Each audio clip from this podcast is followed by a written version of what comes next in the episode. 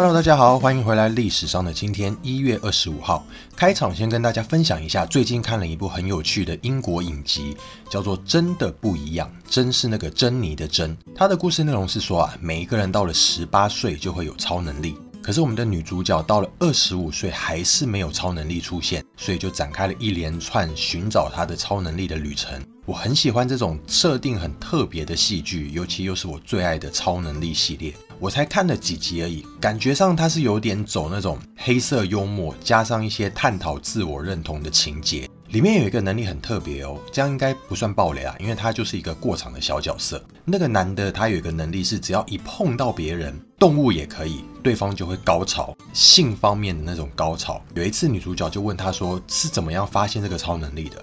他又说啊，他那天跟他爸爸在踢足球，结果踢完的时候和爸爸一握手，爸爸就射了，而且重点，爸爸还是穿浅色的裤子，爸爸就赶快很糗啊，赶快弯下腰想要挡住，他还以为爸爸心脏病发，就一直去帮他做 CPR，结果每碰到爸爸一次，爸爸就射一次，整个家族的人当天都在，把这一幕看光光。我觉得爸爸应该可以直接买一张去芬兰的机票，不用再回来了。而且有一个点我非常喜欢，就是它一集只有半个小时，我觉得这种可以拿来轻松配饭吃的，哦看起来没有压力的最舒服。如果大家对这种题材有兴趣的话，可以去 Disney Plus 上面找看看喽。好，赶快进入今天的正题。一五零四年，就是这么久远之前哦，一月二十五号的时候，米开朗基罗完成了大卫像。大卫像应该可以说是现在世界上最著名的雕像之一吧。就是那一尊全裸，然后右手垂下来，感觉像拿着一个东西，左手拿着一个像是吊带的袋子靠在肩膀上，头向左边看的白色大理石雕像。现在讲一下这个大卫是谁哦？他是圣经当中犹太的英雄大卫王。他小时候在家里面帮忙牧羊，然后有一天呐，上帝就派遣了一个先知萨姆尔，选定大卫当未来的以色列国王。后来啊，因为这个大卫很擅长弹琴，就被推荐去帮初代的以色列国王扫罗弹琴，驱赶扫罗身上的恶魔。而且在外敌入侵以色列的时候，甚至他还击败了对方的巨人勇士歌利亚，成为一个国家英雄。以色列人就非常的崇拜他，啊，甚至说他在战场上面的贡献比当时的国王扫罗还多。那会怎么样呢？没错，就是扫罗会非常的不爽喽，不爽大卫不顾他曾经帮他弹琴的这一份情谊呀，想要把他给干掉。但是大卫他不仅很英勇，而且也非常的对上帝虔诚，也非常的有爱心。所以即使他有非常多的机会可以把扫罗杀了哈，他也没有下手。而且不管他在逃难的过程有多狼狈，都还是很有爱心的去帮助其他的人。最后扫罗阵亡之后，大卫也成为了以色列国王。那米开朗基罗的这一段大卫像刻的就是大卫当时决定要去对抗巨人歌利亚的情景哦。据说他的右手拿的是一个石头，然后左手其实是投石器的袋子。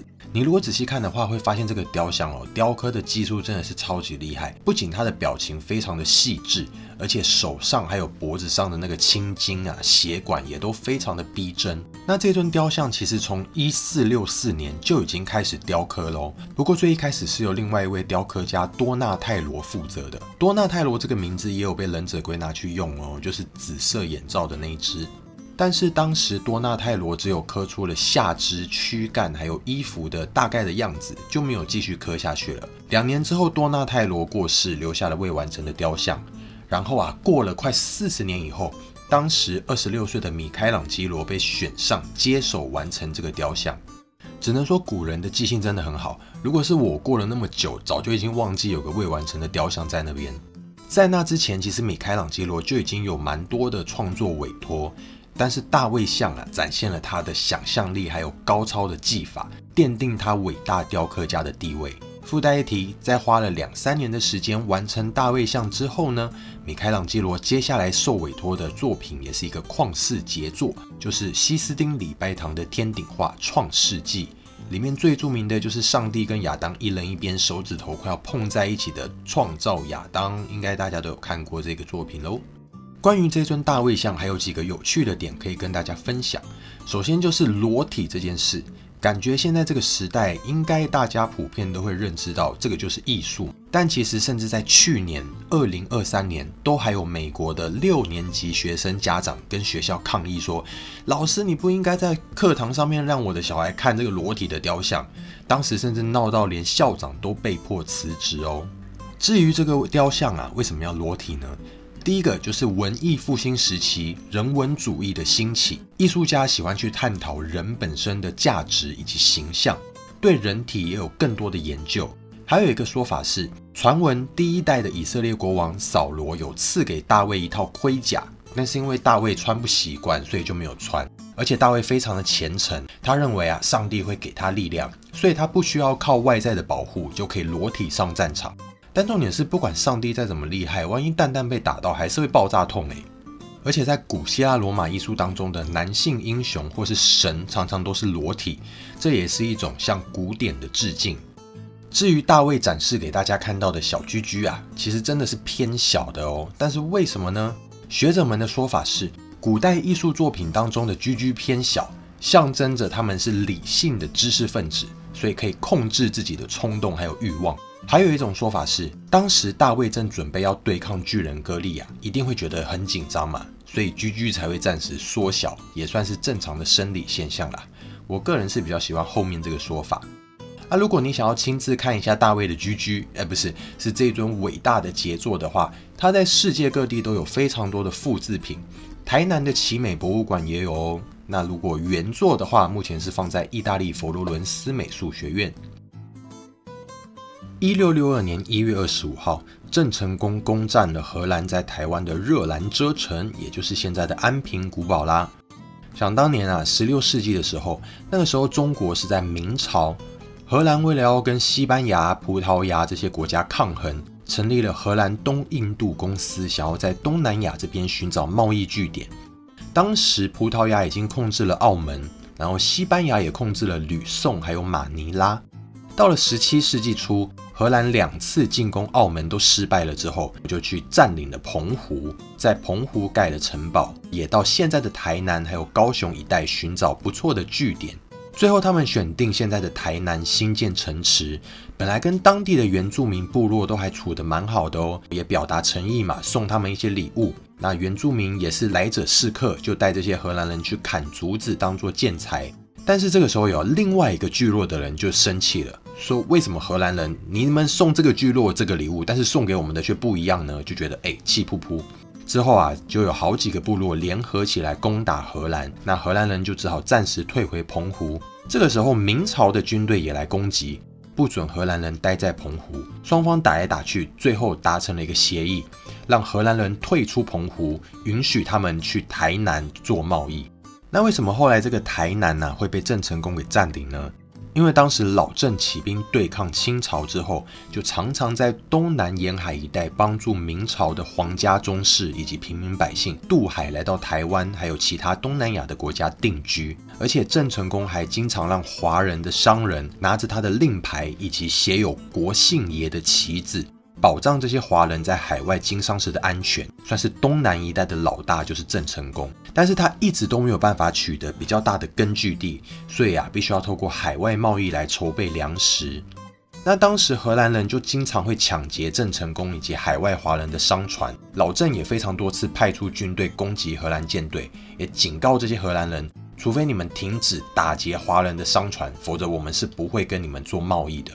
但是郑成功北伐南京失败之后，损失非常惨重，而且又有军粮不足的问题，所以啊，为了解决后勤补给的这个麻烦，才决定要夺取当时由荷兰东印度公司支配的台湾喽。一八九零年一月二十五号。纳利布莱完成了绕地球一圈的旅行，花了七十二天六小时十一分十四秒啊，十四秒十四秒，非常精准哦。这个人是谁呢？他的本名是伊丽莎白·珍·科克伦，纳利是他的笔名。他是一个美国的记者，最擅长的就是做隐秘采访，也就是隐藏自己记者的身份，混入要采访的单位或者是对象的身边去发掘真相。那娜丽的父亲呢，在她小时候就已经去世了，妈妈就带着他改嫁，但是继父都会虐待他们，最后他们受不了一次又一次的家暴，妈妈还是选择离婚。那时候娜丽就发誓，她一定要靠自己来养活自己，以后不会再依靠男人。但因为没有人付学费，她也被迫辍学，开始了四处打工的日子。有空的时候，她的心灵依靠就是看看报纸，她很喜欢。某一天啊，她在报纸上面看到一篇标题是“女人擅长做什么”的文章。文章的内容是说，女性啊非常难以成就大事业，唯一可以胜任的工作就是生小孩，还有当一个家庭主妇。这样子的观点在现在一定会被骂翻，对不对？可是当时其实非常常见。可是那个时候才只有十六岁的娜丽，她就是觉得很不爽。于是啊，她就匿名写了一封读者回信给报社，大力的反击这篇文章里面所有厌女还有性别歧视的观点。虽然说娜丽的学历并没有很好，她读过的书不多，所以她写文章其实有蛮多文法的错误。但是报社的编辑对于她的逻辑，还有她这种很强而有力的态度，依然觉得印象深刻，就想要邀请她到报社来。结果一见面才发现，说，哎，她竟然是一个女生呢，可能也是为了噱头吧。报社的编辑就让娜丽试着替报社写文章，所以说我们的娜丽就开始以女性议题为方向写一些报道。娜丽交出的第一篇文章是女性面临的难题，一样让编辑觉得非常惊艳。就决定提供她一个全职的报社记者工作。娜丽工作非常积极努力哦，曾经深入一些工厂调查女工的待遇问题，而且也写了一系列的文章，引起非常多的回响。但想当然呢，当时这些工厂的冠老板就开始反弹啦。所以报社就只好把娜丽调去写一些无聊的生活专栏。哦，不是说生活专栏很无聊，是娜丽觉得这个生活专栏很无聊。但是这根本就不是她想要的，对不对？所以她就最后怎么样抗争都没有用，她就离开了，跑到纽约去寻找新的机会。后来她来到了《纽约世界报》，创办人普利兹对他的经历非常感动，也愿意让他试试看，就派给他一个想要去采访女性精神病院的工作。刚刚有提到说他非常擅长隐秘采访嘛，为了要拿到最真实的资讯呢，一定要亲自进入精神病院，对不对？所以啊，他接到这个工作之后，他就开始想说，嗯，我要怎么样才能潜进去呢？他就跟他的家人朋友断绝了联系，自己搬到一个破烂小公寓。然后在一搬进去的时候，他就在晚上大吼大叫，跟发疯一样，说我不要睡床，我不要睡床。然后又跑到大马路上，眼神呆滞，这样晃来晃去，还跟房东说我是西班牙人哦，Espanol。让房东还有邻居都觉得这个女的怪怪的，就赶快联络精神病院来把她给带走。就这样子，娜丽如愿以偿的被带进了纽约罗斯福岛的精神病院，正式的成为一名精神病患者。刚到院的时候，医生评估她的病情，他们觉得她是典型的幻想症，甚至还直接说啊，这个人不好啊了，没救了。但是啊，娜丽很快就发现这里的女性病患其实都蛮正常的，自己这样装疯卖傻反而很突兀。所以在住进去的第一天，她就停止了她的表演。不过医护人员还是把她当作病患来治疗，不管她表现得多正常哦，这些治疗人员还是会强迫她用冰水洗澡洗头，喂他吃剩菜剩饭，反而让娜丽真的快崩溃了。她在报道里面写说：“我说话还有行为举止越是正常，他们就觉得我病得越厉害。”娜丽也发现这里面有些人根本就没有病，甚至可能是因为语言不通而已，就随随便便被抓进来关。有一个跟她住在同一个病房的女生，明明就是可以两个人好好的聊天，但是医护人员却会禁止她讲话，还把她绑在一个椅子上面一整天。他在里面待了十天就受不了，然后赶快想办法联络他的报社同事，把他保释出来。出院以后啊，他立刻把里面的情形写了出来。这篇报道震惊了整个纽约，而且也掀起一场精神病院改革的风潮。政府也不得不给精神病院拨一些经费，然后让整个美国的精神病院全面的进行改建。娜丽也因此一炮而红，在新闻史上留下了辉煌的记录。这篇报道在二零一五年的时候蛮近的哦，有改编成一个电影，好像就叫做《疯人院》。而且我查了一下，台湾好像有引进哦。那个时候有一个噱头是，据说这一部片整部都是用手机拍摄的。有兴趣的朋友一样可以上网 Google 找看看喽。到了一八八八年，有人建议《世界报》要模仿《环游世界八十天》这本书，派位记者绕全球一圈。那报社就想说，好，我们把这个任务交给我们最优秀的女性记者娜丽布来去执行。隔年十一月十四号，娜丽离开了。娜丽、娜丽尼、娜丽、娜丽离开了纽约，世界报也每天都会报道娜丽现在去了哪里，怎么那么难念呢？很像现在的实境节目哦。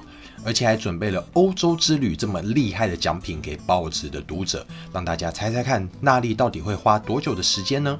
这个举动啊，也让报纸的销量大增。在七十二天六小时十一分十四秒之后，娜丽在一八九零年一月二十五号返回纽约。当时这个是环绕世界一圈最快的记录，而且娜丽也是第一个独自环绕地球一圈的女性哦，因此成为世界各地女性的楷模。一九二四年一月十五号，第一届冬季奥运在法国夏慕尼的白朗峰山下举行开幕典礼。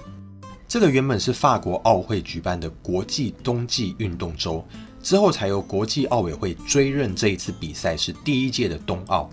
冬奥跟夏季奥运一样，都是四年一次，原本都是办在同一年，从一九九四年开始才分开，每两年间隔举办。那这边就简单的来跟大家分享一下，目前冬奥有哪一些项目呢？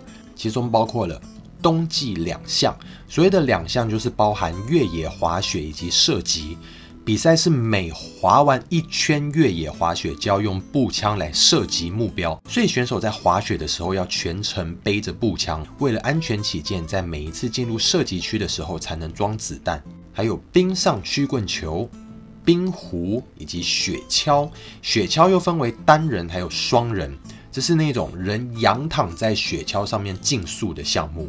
也有雪车，雪车又有分为两种，其中呢，雪车有分单人、双人还有四人，会坐在一个很像子弹的雪车里面竞速。那另外一种是叫做钢架雪车，这一种就是人。趴在一个扁扁的雪车上面，那因为是人的头在前面，所以比坐在那个子弹里面的雪车还要危险很多哦。另外也有滑冰，滑冰分为竞速滑冰、短道竞速滑冰，还有花式滑冰，应该是大家在看奥运的时候最喜欢的项目之一吧。非常华丽的动作，旋转跳跃。另外在滑雪的部分有分为越野滑雪、跳台滑雪、北欧混合。混合式北欧混合式滑雪就是跳台加越野，那它是第一天比跳台，第二天比越野，所以不是跳完紧接着越野哦。